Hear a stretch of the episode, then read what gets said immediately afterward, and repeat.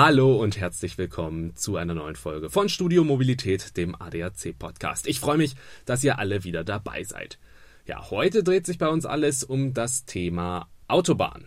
Da wollen wir mal ein bisschen einen Blick drauf werfen. Warum gibt es so viele Baustellen auf der Autobahn? Was hat es mit Brückensprengung auf sich? Ähm, wie viele Brücken sind von Sanierung betroffen?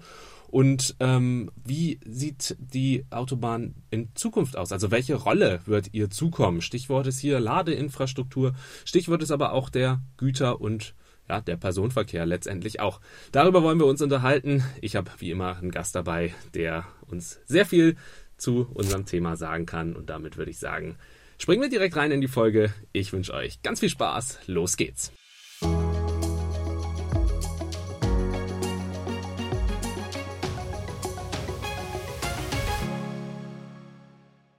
In der heutigen Folge freue ich mich, Stefan Krenz begrüßen zu dürfen. Er ist Vorsitzender der Geschäftsführung der Autobahn GmbH und hat heute sicherlich ein paar interessante Antworten auf unsere Fragen parat. Hallo Herr Krenz, schön, dass Sie heute hier zu Gast sind und sich Zeit genommen haben.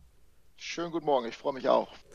Ja, früher Morgen, das muss ich hier tatsächlich auch nochmal sagen. Also, was heißt früh? Wir haben jetzt 9 Uhr, aber es ist heute tatsächlich der Mittwoch, an dem wir auch veröffentlichen werden. So aktuell waren wir, glaube ich, noch nie. Wir sind immer ein paar Tage vorher sonst mit der Aufzeichnung dran. Heute wirklich direkt frisch dann für alle auf die Ohren. Ähm, schön, dass das geklappt hat. Ja, Krenz, äh, als Vorsitzender äh, der Geschäftsführung der Autobahn GmbH, ähm, vielleicht mal so ganz allgemein ähm, so zum Anfang auch für unsere Hörerinnen und Hörer. Die Autobahn GmbH gibt es ja noch nicht so lange. Seit 2018, da wurde sie gegründet. Ähm, warum hat es eine Autobahn GmbH gebraucht und was ist die Aufgabe der Autobahn GmbH? Ja, wir sind in der Tat das New Kid on the Block, wenn Sie so wollen. Wir sind eine Gesellschaft, die äh, erst äh, zweieinhalb Jahre für die Autobahn verantwortlich ist. Die Autobahnen sind ähm, historisch bedingt äh, ähm, sieben Jahrzehnte durch die Länder verwaltet worden. Es ist ja ein Bundesnetz, wurde aber durch die Länder verwaltet. Das, Bund kam immer, das Geld kam immer vom Bund. Und äh, dann gab es aber eine politische Entscheidung in 2016, dass man jetzt äh, die äh, Autobahnaktivitäten von Landes auf die Bundesebene heben soll. Und so wurde die Gesellschaft gegründet. Wir sind übrigens eine der wenigen Gesellschaften, die durch eine Grundgesetzänderung gegründet oder etabliert mhm. worden. Das ist was Besonderes. Und wir sind verantwortlich für alles rund um die Autobahn, also Plan, bauen, äh, betreiben, finanzieren, verwalten, Verkehre lenken. Also alles, was auf der Autobahn passiert, wird durch die Autobahn GmbH abgewickelt. Mhm. Also auch dafür zuständig, dass die Autobahnen äh, auch intakt sind. Ähm, klar, die Frage muss ich stellen, aber ähm, warum sind intakte Autobahnen so wichtig? In erster Linie natürlich, klar, um äh, auch gut und schnell von A nach B zu kommen, aber da gibt es sicherlich auch noch ein paar andere Gründe. Ja, Sie müssen sich mal den Verkehrsmix angucken. Äh, rund äh, 80 Prozent der Verkehre sowohl im Personenbereich als auch im Güterbereich laufen über die Straße. Das heißt, wir können viel über Verlagerung von Straße auf Schiene reden. Am Ende des Tages werden die Straßen ein wesentliche, die wesentliche Last der Verkehre in Deutschland tragen. Und es gibt äh, eine neue Verkehrsprognose, die bis 2051 geht. Und die zeigt insbesondere im Güterverkehr nochmal deutlich nach oben, wo wir noch äh, deutlich mehr Güterverkehre kriegen. Das heißt, die Straßen sind mit rund 80 Prozent der Verkehrsträger in dieser Republik. Und deshalb äh, ist es, glaube ich, offensichtlich, dass intakte Straßen wichtig sind, damit die Mobilität in diesem Lande gewährleistet ist. Mhm. Das äh, klingt auf jeden Fall alles sehr logisch. Ähm, auch dafür zuständig, eben intakt zu sein, eine intakte Autobahn oder intakte Autobahnen im Plural brauchen wir. Ähm, wie würden Sie denn derzeit den Zustand des deutschen Autobahnnetzes beschreiben? Naja, dieses Netz ist schon grundsätzlich in Ordnung. Also wir haben vernünftige und gute Autobahnen in Deutschland, das äh, muss man mal sagen. Und wenn man im Ausland ist, wird man ja immer gerne auf the German Autobahn angesprochen. Also das ist schon äh, was Vernünftiges. Man muss aber auch sagen, dass äh, in den letzten Jahrzehnten nicht genug investiert wurde in dieses Netz. Äh, das holen wir jetzt gerade auf. Äh, wir haben ein Riesenprogramm im Laufen und deshalb gibt es leider übrigens auch so viele Baustellen in unserem Autobahnnetz. Auf unseren äh, 13.200 äh, Autobahnkilometer haben wir rund 600 Baustellen mhm. aktuell. Das ist natürlich äh, dann sozusagen die Kehrseite dieser mhm. Medaille. Und das merkt man natürlich auch immer, äh, wenn man unterwegs ist, ich persönlich auch, dann, dann, dann ist man halt mal, muss man durch Auto, äh, Baustellen fahren. Das äh, verzögert es dann natürlich ein bisschen, aber im Grunde, ähm, Sie haben es ja auch gesagt, dient es ja auch dem, dass dann am Ende des Tages das Autobahnnetz immer weiter ausgebaut werden kann, noch intakter. Ähm, wird, dass man immer besser von A nach B kommt. Ähm, was sind denn so für Sie die größten ähm, Herausforderungen oder die, die, die größten Probleme? Weil irgendwoher kommen die Baustellen ja. Ja, wir halten natürlich grundsätzlich das Netz äh, in Ordnung. Wir investieren viel in Erhaltung, sowohl auf der Strecke als auch äh, bei den Bauwerken. Was uns aber tatsächlich äh, Sorgen macht ein wenig, äh, das sind die Brücken. Wir haben 28.000 äh, Brückenteilbauwerke in unserem Autobahnnetz und äh, diese Brücken sind ja im Wesentlichen so in den 60ern, 70ern, 80ern gebaut worden. Und damals hat man noch Annahmen gehabt, dass die Verkehre deutlich geringer sind, dass auch die LKWs deutlich leichter sind. Wir haben heute doppelt so viele Verkehre und deutlich schwere LKWs. Mhm. Und das macht unseren Brücken arg zu schaffen. Früher dachte man so, naja, so eine Brücke hält so ein Menschenleben, so 80 bis 100 wird die. Heute stellen wir fest, kritische Brücken werden eben nur 50 oder 60. Das heißt, hier mal dringend was zu tun. Wir müssen die Brücken im Autobahnnetz in Ordnung bringen. Da sind wir aber mit Hochdruck dran. Mhm. Jetzt äh, haben ja jüngst auch ähm, äh, zumindest so ein bisschen, also nicht Schlagzeilen, aber man hat es überall gesehen, ähm, auch so Brückensprengungen ähm, waren ja auch immer häufiger das Thema. Ähm, die Brücken, so wie Sie das gerade auch gesagt haben, sind ja so ein Stück weit auch die Achillesferse dann der gesamten Infrastruktur. Wie groß ist denn Ihrer Ansicht nach die Gefahr weiterer Brückensprengung? Braucht es da ähm, mehr? Muss da mehr erneuert werden? Müssen wir uns auf mehr Brückensprengungen einstellen oder ähm, wie ähm, soll das vonstatten gehen? Ja, wir sprengen natürlich die Brücken auch geplant und bewusst. Wenn wir eine Brücke neu bauen, äh, dann bauen wir erst ein Teilbauwerk hin, mhm. Äh, also eine Hälfte hin, äh, sprengen die andere, ähm, leiten dann den Verkehr um. Das ist ja der normale Weg. Aber ähm, Sie treffen schon den richtigen Punkt. Wir sehen ja zum Beispiel an der Talbrücke Rammede, die in Lüdenscheid uns ja ähm, Probleme macht, was es bedeutet, wenn wir an einem kritischen Punkt im Autobahnnetz, dass die Autobahn nicht mehr verfügbar ist, weil eine Brücke nicht mehr belastbar ist. Mhm dann äh, sind auf einmal Verkehre, die auf den Autobahnen fahren, werden durch ein städtisches Netz geleitet. Und das ist natürlich eine Katastrophe. Das ist eine Katastrophe für die Anwohner und Anwohner. Das ist eine Katastrophe für die Wirtschaft. Das ist eine Katastrophe für die Umwelt. Das ist eine Katastrophe für allen Beteiligten. Mhm. Ähm, und äh, wir versuchen natürlich alles wirklich zu tun, damit das nicht nochmal passiert. Man muss aber sagen, dass wir schon einige kritische Brücken noch im Netz haben, die wir sehr eng monitoren wo wir hoffen, dass wir die so lange hinbekommen, äh, bis wir die neue Brücke stehen haben. Ist, ist es übrigens auch sehr wichtig, dass wir eben schneller werden, schneller in der Planung, aber auch schneller in der Baurechtschaffung, mhm. damit wir diese neuen Brücken möglichst schnell bauen mhm. können. Da, da, kommen wir gleich noch ein bisschen äh, darauf zu sprechen. Ist denn neben der Sanierung und der Erneuerung auch äh, ein Aus- und ein äh, Neubau geplant? Jetzt vielleicht nicht nur von Brücken, sondern äh, auch von Streckenabschnitten? Also wir konzentrieren uns in der Tat auf die Sanierung und den Erhalt. Also die Neubauprojekte können Sie an ganz wenigen Fingern, an, an einer Hand, an zwei Händen abzählen. Da ist eine A14 äh, zwischen Schwerin und Magdeburg. Äh, wir haben ein paar Lückenschlüsse, die wir machen. Aber im Großen und Ganzen kann man sagen, dass wir unser Autobahnnetz mit den äh, 13.200 Kilometern, dass das mehr oder minder konstant ist. Ähm, äh, was wir aber in der Tat tun, dass wir Strecken, die heute da sind, dann bedarfsgerecht ausbauen. Also wir Verkehre sind ja deutlich gestiegen, dann machen wir halt aus vier Spuren sechs oder aus sechs Spuren acht. Mhm. Das ist dann häufiger das, was wir tun. Mhm. Okay, verstehe ich. Ähm, was wird denn so ganz, bevor wir gleich auf die Planungsbeschleunigung kommen, die wir eben schon angesprochen haben, ähm, so grundsätzlich ähm, unternommen oder was für Möglichkeiten gibt es, um die Staus eben auch zu reduzieren? Sie haben gesagt, klar, wenn irgendwie Baustellen sind oder ähm, Brücken saniert werden müssen, das sind dann Abschnitte, wo man eventuell auch gar nicht weiterkommt, wo man dann durch die Stadt oder so umgeleitet wird. Ähm, aber gibt es da noch andere Möglichkeiten, um äh, ja, den, den, dem Stau so ein bisschen die, die, die Masse, die Länge zu nehmen? Ja, das Grundproblem, was wir in der Tat haben, das habe ich ja gerade gesagt, dass wir unsere 13.200 Autobahnkilometer mhm. haben und die werden sich jetzt auch nicht groß ähm, äh, vermehren. Ähm, wir sehen aber, habe ich ja vorhin gesagt, dass die Verkehre steigen, insbesondere im Güterverkehr. Und wir haben viele Baustellen, weil wir das Netz in Ordnung bringen müssen. So, und das ist natürlich jetzt, wenn Sie so wollen, so ein bisschen die Quadratur des Kreises. Mhm. Ein Netz, was ohnehin sehr stark belastet ist. Gucken Sie sich Hamburg an, gucken Sie sich Rhein-Ruhr mhm. an, gucken Sie sich Rhein-Main an, gucken Sie sich Berlin an, München, Stuttgart und, und, und, und, und. Ähm, dieses Netz, was ohnehin in den Knoten schon extrem belastet ist, soll noch mehr Verkehre aufnehmen. Ähm, und wir können dieses Netz nicht erweitern. Mhm. So, das ist die Situation, vor der wir stehen. Und der Schlüssel, den wir haben, ist natürlich die Digitalisierung. Wir nennen das intelligentes Verkehrsmanagement. Äh, wir steuern also mit digitalen Mitteln äh, die Verkehre immer besser. Wir haben in Deutschland neun Verkehrszentralen, eine Masterzentrale in Frankfurt.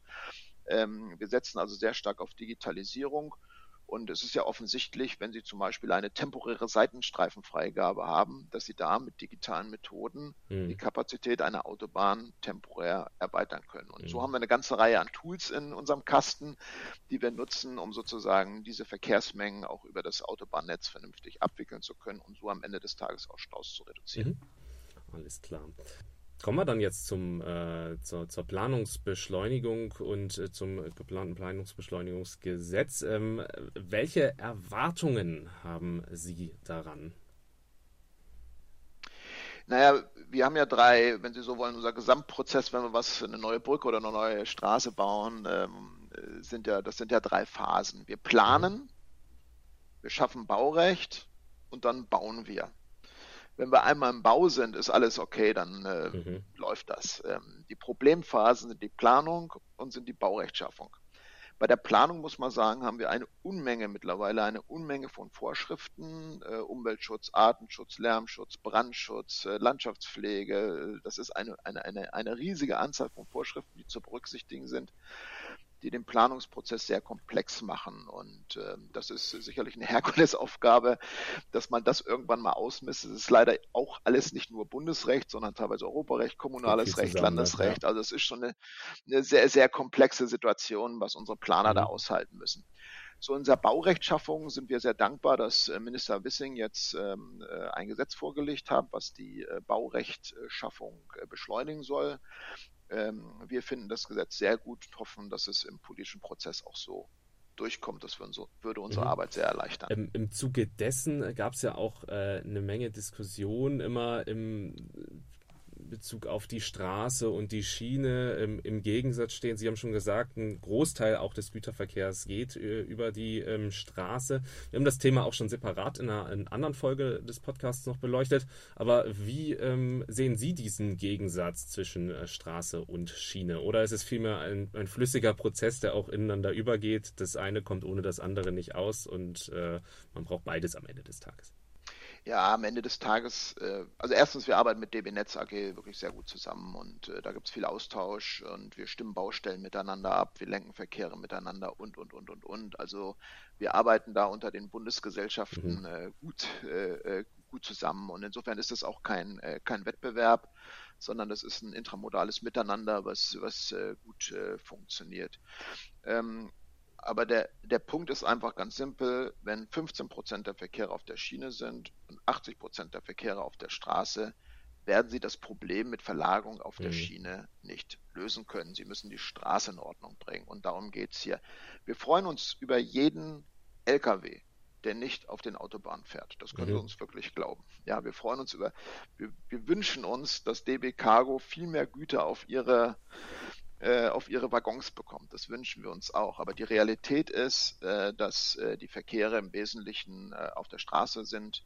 Und deshalb müssen wir die Straßen wirklich in Ordnung bringen, sonst wird es schwer mit Warum, warum ist es eigentlich so? Ist es einfach, dass das, das Straßenverkehrsnetz ähm, so viel sinniger und besser zu erreichen, äh, die Ziele letztendlich, als über die Schiene? Warum ist so viel mehr Güterverkehr auf der Straße und nicht auf der Schiene?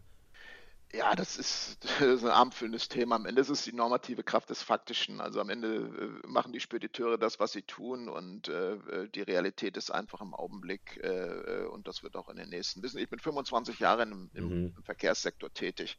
Wir diskutieren seit 25 Jahren über eine Änderung des Verkehrsmixes zugunsten der Schiene. Passiert mhm. ist nichts. Und ich glaube ehrlich auch, dass es auch in den nächsten 25 Jahren sich nicht signifikant verändern wird. Also am Ende ist es so, wie es ist. Man kann das rauf und mhm. runter diskutieren.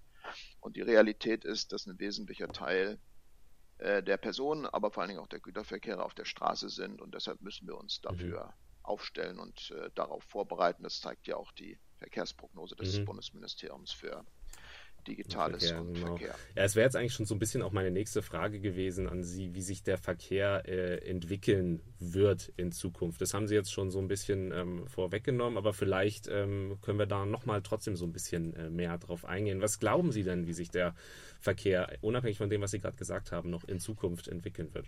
Na, wir haben es ja im Prinzip gesagt, wenn Sie sich diese Studie nehmen und ich finde die sehr glaubhaft und jetzt können Sie ein paar Prozent rauf und runter rechnen rechts und links und, und so weiter. Aber im Großen und Ganzen, glaube ich, ist das eine sehr robuste Studie, die das Ministerium da hat äh, erarbeiten lassen, die der Minister vorgestellt hat. Und darin steht, dass die äh, äh Personenverkehre moderat wachsen werden auf der Straße. Äh, da wird die Schiene stärker wachsen als, äh, als, äh, als die Straße. Ähm, aber der Schocker sozusagen dieser Studie waren eben die Güterverkehre. Äh, die werden bis 51 nochmal um äh, 46 Prozent äh, wachsen, also mhm. ungefähr die Hälfte. Und davon wird die äh, Straße mehr Last nehmen als die Schiene. Das heißt, wir gehen nach dieser Prognose davon aus, dass die Güterverkehre auf der Straße nochmal um 54 Prozent wachsen. So, jetzt fahre ich zum Beispiel die A2 mhm. relativ oft von Berlin in den Ruhrpott. Wenn Sie da äh, längs fahren, dreispurig, äh, dann fahren Sie ja rechts schon an äh, zwei Wänden an LKWs mhm. sozusagen vorbei mit Ihrem Pkw. So, wenn Sie da jetzt nochmal 50 Prozent draufrechnen, ist auch mhm. die dritte Spur voll mit LKWs. Also wie das funktionieren soll, das ist glaube ich nicht so ganz trivial. Da müssen wir uns ein bisschen Kopf machen. Das Ministerium auch. Aber das mhm. ist die Herausforderung. Eine große Herausforderung, vor der man steht. Eine weitere Herausforderung ist ja auch die Entwicklung der Elektromobilität. Da hat sich die Bundesregierung ja auch ein sehr großes Ziel gesetzt ähm, mit dem Ausbau dieser. Ähm, es braucht natürlich auch Ladeinfrastruktur, ähm, gerade für Fernreisen, ähm, aber auch für eventuell irgendwann mal elektrifizierten Güterverkehr über den Lkw ähm, braucht es eine gute Ladeinfrastruktur auch entlang der Autobahn und die muss schnell und auch deutlicher ausgebaut werden. Wie kann das gelingen? Was ist hier geplant? Also da treffen Sie einen äh, ganz wichtigen Punkt, weil äh, wenn Sie den Verkehrsmix mhm. sehen, den ich gerade erläutert habe, ähm, äh, dann kann der Mobilitätssektor in Gänze die Pariser Klimaziele nur erreichen, wenn die Straße ihren Beitrag leistet. Und die Straße wird so ihren Beitrag leisten, dass wir die Antriebssysteme der Pkw und der Lkw von Verbrennung auf äh, CO2-frei umstellen ähm, das ist bei den PKWs definitiv die Batterieelektrik. Bei den LKWs guckt man noch ein bisschen, geht aber auch bei, in Richtung Batterieelektrik. Äh, und das heißt für uns als Autobahngesellschaft, als Infrastrukturbetreiber natürlich, dass wir eine Ladeinfrastruktur hinstellen müssen. So, da sind wir hochgradig dran. Für die PKWs gibt es das sogenannte Deutschlandnetz.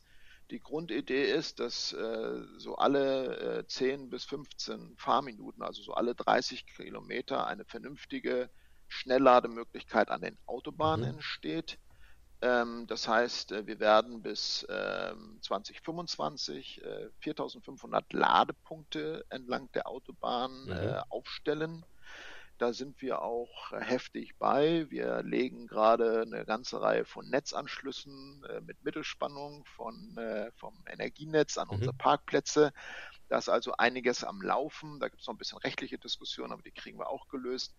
Ähm, ähm, aber das äh, erste Ziel ist, dass wir 4500 Lagerpunkte äh, für die Pkw bis 2025 errichten und äh, bei den Lkws äh, sind wir jetzt gerade in der Vorbereitungsphase ne, äh, und bereiten uns auch davor, eine vernünftige Ladestruktur für die hm. Nutzfahrzeuge Die äh, Infrastruktur an sich von den Raststätten und Rastplätzen wäre ja auch schon zum Teil vorhanden. Da müsste man ja keine neuen Plätze mehr bauen. Man kann es wenn es funktioniert, Sie haben gesagt, das Netz muss natürlich auch dementsprechend ausgebaut werden, aber wenn es funktioniert, wären das natürlich die ersten Punkte wahrscheinlich, wo dann eben auch die Ladepunkte entstehen oder sind dann noch andere Pläne geplant? Jein, jein. Also also bei den, bei den Pkw mhm. gebe ich Ihnen recht, das haben wir eigentlich ganz gut im Griff. Was uns ein bisschen Sorgen macht, und das ist in der Tat ein äh, Zielkonflikt, wo man ja eh schon LKWs. auch eine wir haben ja ein, angespannte Parksituation hat an Autobahnen für LKWs. Genau. Mhm. ganz genau.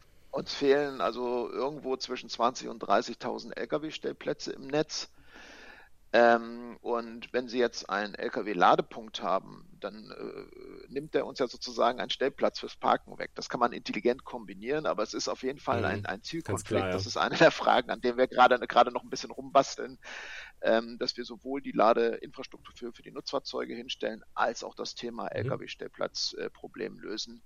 Äh, das ist aber keine triviale Frage, da müssen wir mhm. ein bisschen drüber nachdenken.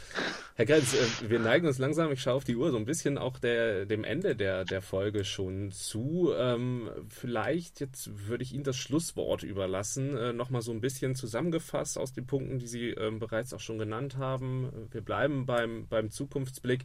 Ich habe Sie auch schon so ein bisschen so wahrgenommen, ähm, die Autobahn wird eine wahnsinnig wichtige Funktion in der Zukunft im Verkehrssystem noch haben.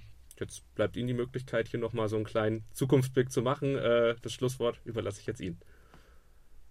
Ja, ähm, also, also ich glaube, dass wir als Autobahngesellschaft wirklich äh, drei große Herausforderungen haben und äh, das ist das, was die Kolleginnen und Kollegen hier jeden Tag machen und da kämpfen wir drum.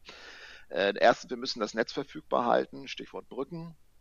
Zweitens, wir müssen die vielen Verkehre managen, Stichwort intelligentes Verkehrsmanagement, Vernetzung, CITS, wie mhm. wir so mhm. schön auf Neudeutsch sagen. Und drittens, wir müssen die Autobahn nachhaltig machen, äh, Stichwort Ladesäulen. Das sind Riesenherausforderungen.